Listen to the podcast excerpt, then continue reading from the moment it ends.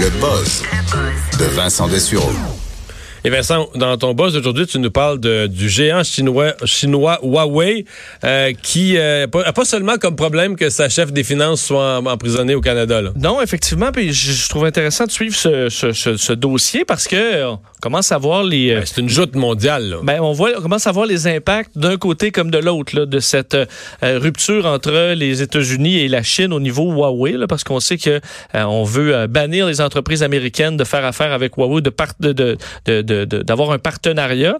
Euh, et voilà que Huawei doit euh, reporter pour une durée indéterminée la sortie d'un euh, d'un ordinateur portable qui devait être sorti, le Mate MateBook. Y en a-tu déjà un portable sur le marché? Ils ont des portables, mais c'est pas un grand vendeur de portables. C'est vraiment les, les, téléphones intelligents qui sont une grande partie du. des mais là, ils en vendent au Canada à, ils en vendent. Pelleter, là. Ben oui, il y a des magasins sont actifs au niveau publicitaire aussi. Ben alors, ils sont actifs. Ils vendent des tablettes aussi. J'ai vu quelqu'un euh, des tablettes Huawei neuves la semaine passée. Puis tu leur dis-tu qu'ils sont pas prudents? Non, non. Ben non, mais je veux dire, euh, c'est un citoyen de la classe moyenne ordinaire, là.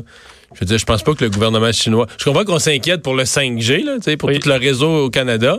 Mais d'après moi, là, si tu fais ta liste d'épicerie sur ta tablette, là, t'écris tes, tes achats, ouais. je pense pas que le gouvernement chinois se dit Colin, des edamame, mais achète ça, lui. non? Cheese oui, c'est quoi cette affaire-là? C'est du vrai fromage. Euh, bon, en fait, ce que euh, euh, Huawei a fait, leur problème présentement, c'est que il devait sortir un, nouveau, un nouvel ordinateur portable, mais certaines des composantes de cet ordinateur-là sont américaines. Alors, incapable de les recevoir, entre autres au niveau du processeur Intel.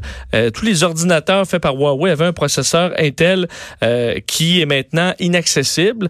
On avait dit que Huawei s'était fait des réserves en prévision de ça et qu'elle allait pouvoir sortir l'appareil quand même et rouler un certain temps. Mais finalement, ce n'est pas le cas. Alors, euh, Huawei qui a annoncé que c'était reporté pour une durée indéterminée, même si ça dure longtemps, on va carrément oublier ce, ce, ce, ce produit-là.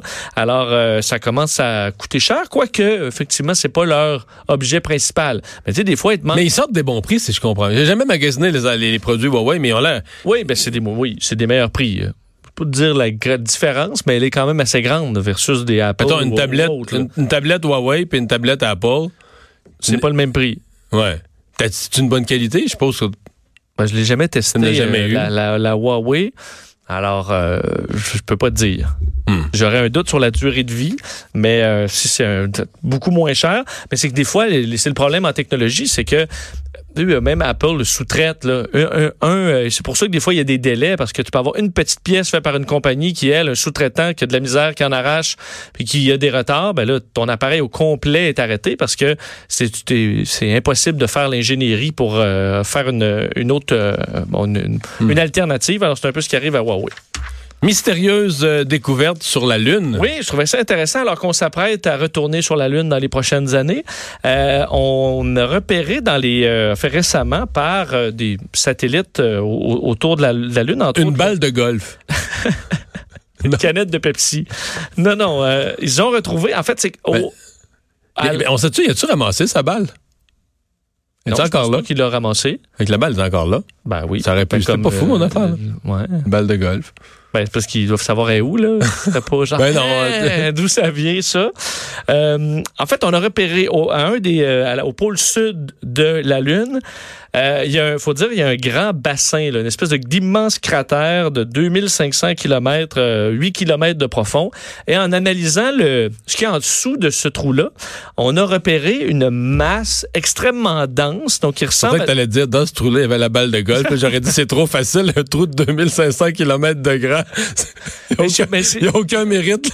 Nous, on a fait un trou de 3 pouces. C'est vrai qu'il y a des trous partout. Ça fait un excellent golf. Peut-être une des activités à faire pour les futurs touristes de, euh, de, l'espace.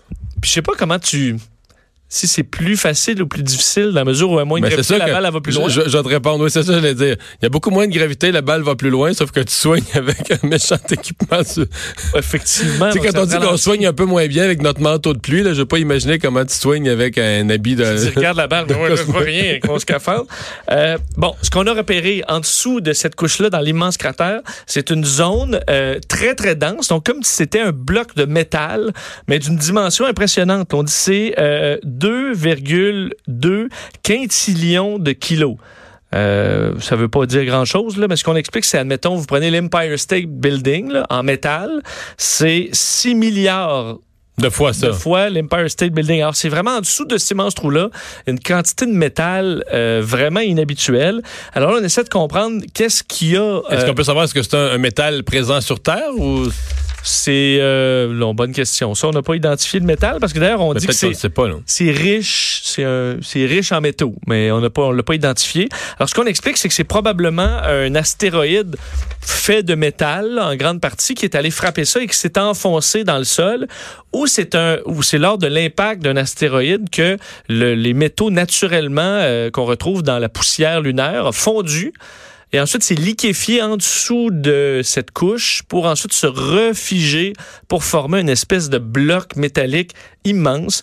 Euh, mais ça permettrait peut-être un jour d'avoir un intérêt euh, pour, euh, pour la Lune, encore plus en raison de ses ressources.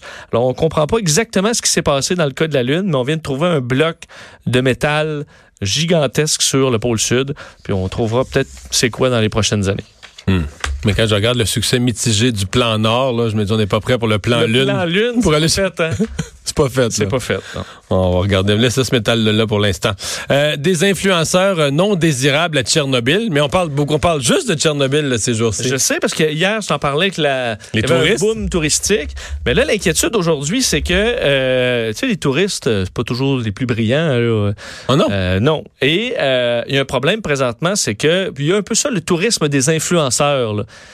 Donc, des gens qui vont aller pourrir la vie de certains beaux endroits visuellement intéressants pour des photos euh, Instagram. Et c'est ce qui est en train d'arriver à Tchernobyl. C'est-à-dire que on voit beaucoup d'influenceurs, ou du moins des gens très actifs sur les réseaux sociaux, qui s'en vont là dans le but de prendre des photos très souvent complètement déplacées avec le contexte. Et euh, on, voit plusieurs personnes qui critiquent la façon et le manque de respect de certains touristes qui s'en vont à Pripyat, par exemple, une des villes les plus touchées, ou euh, aux abords de, de, de Tchernobyl.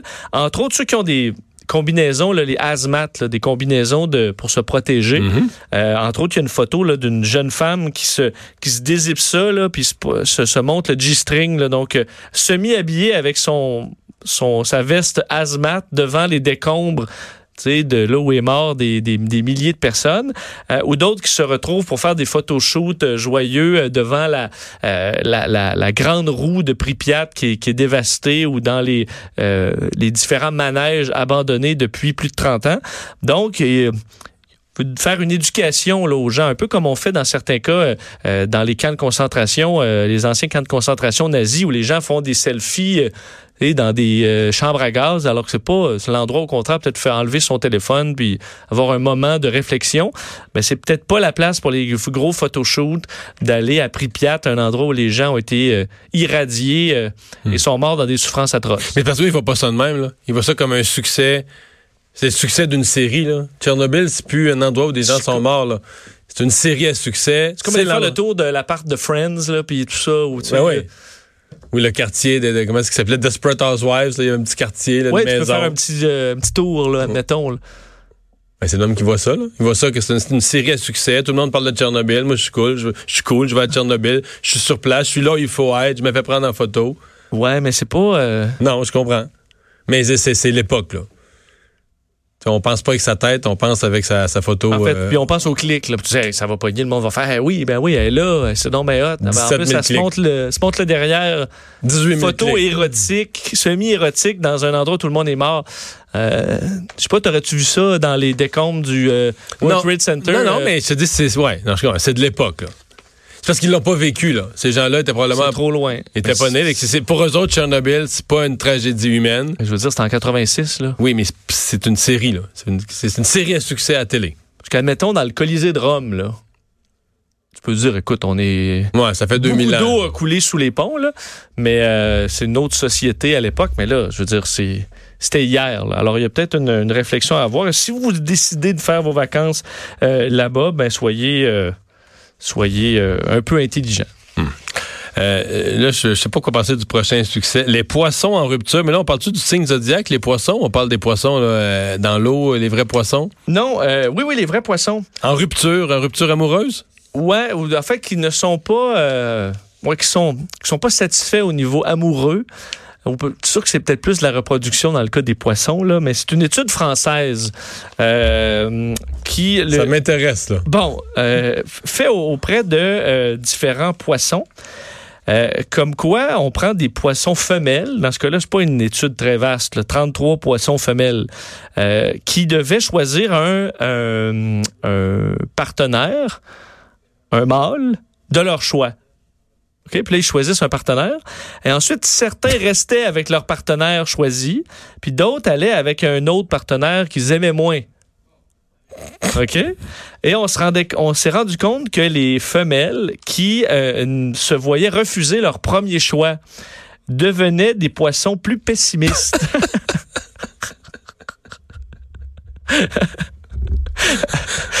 Pessimiste. Ouais, pessimiste et un peu. Par rapport à quoi, là? Ils achetaient un billet de loterie puis ils, croyaient, ils vérifiaient même pas, ils pensaient Ben, pas à leur chance. C'est ou- là que j'essaie de, de comprendre cette étude faite par, entre autres, le chercheur François-Xavier Dechaume Montcharmont. Est-ce qu'il est bien occupé? On pourrait peut-être l'inviter à l'émission. C'est un écologiste comportemental. Très bien. Bon.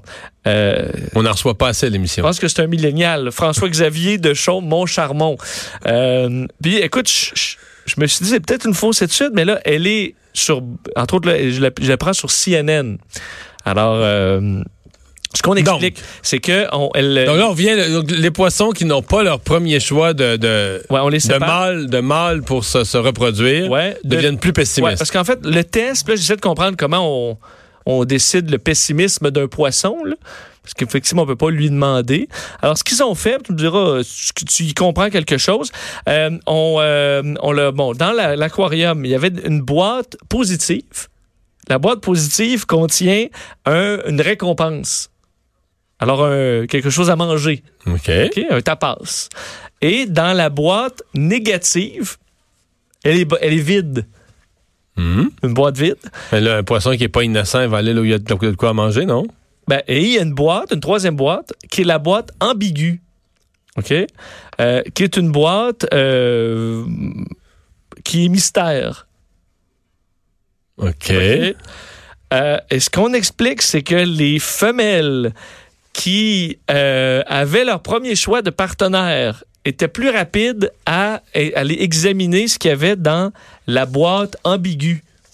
Alors, D'où leur optimisme. D'où leur optimisme d'y retrouver un, euh, quelque chose à manger, une récompense. Tu comprends? Mais oui. Tandis que les pessimistes, ben, il n'y avait pas d'intérêt, là, tu comprends? Alors, ceux qui, les, les, les poissons femelles bien accompagnés, c'est ce que François-Xavier de Chaume, mon charmant dit, voient le verre à moitié plein. Non, non, je comprends. Tandis que l'autre poisson, déçu amoureux, euh, voit le verre à moitié vide. Alors, ça permettrait de comprendre cette étude-là, qui est très. Que ça euh, permet de comprendre préliminaire. tout ce qui se passe dans, dans la rivière Matapédia, maintenant? là? Je comprends. Ben, moi, comme je te dis, quand je parle, je pêche le, le doré puis le brochet, il n'y a pas d'amour là, là. Ça se bouffe euh, allègrement j'en ai pas vu des optimistes, là, OK. tant que ça. Mais une fois qu'ils sont, c'est sûr qu'une fois qu'ils sont dans, dans, une fois qu'ils sont dans, dans la barque, ils sont moins optimistes. Ils sont moins optimistes. C'est Mais sûr. Juste te dire, elle dit, on pense que les humains sont les seuls à vivre, de, à avoir des émotions. Mais il faut croire que même au niveau des poissons, ils ont quand même des sentiments. Merci, Vincent. Merci. On va aller à la pause. Euh, Dans un instant, on parle de cette manifestation qui a eu lieu ce matin devant l'Assemblée nationale des enseignants euh, qui euh, sont furieux contre la décision du gouvernement d'imposer deux récréations de 20 minutes.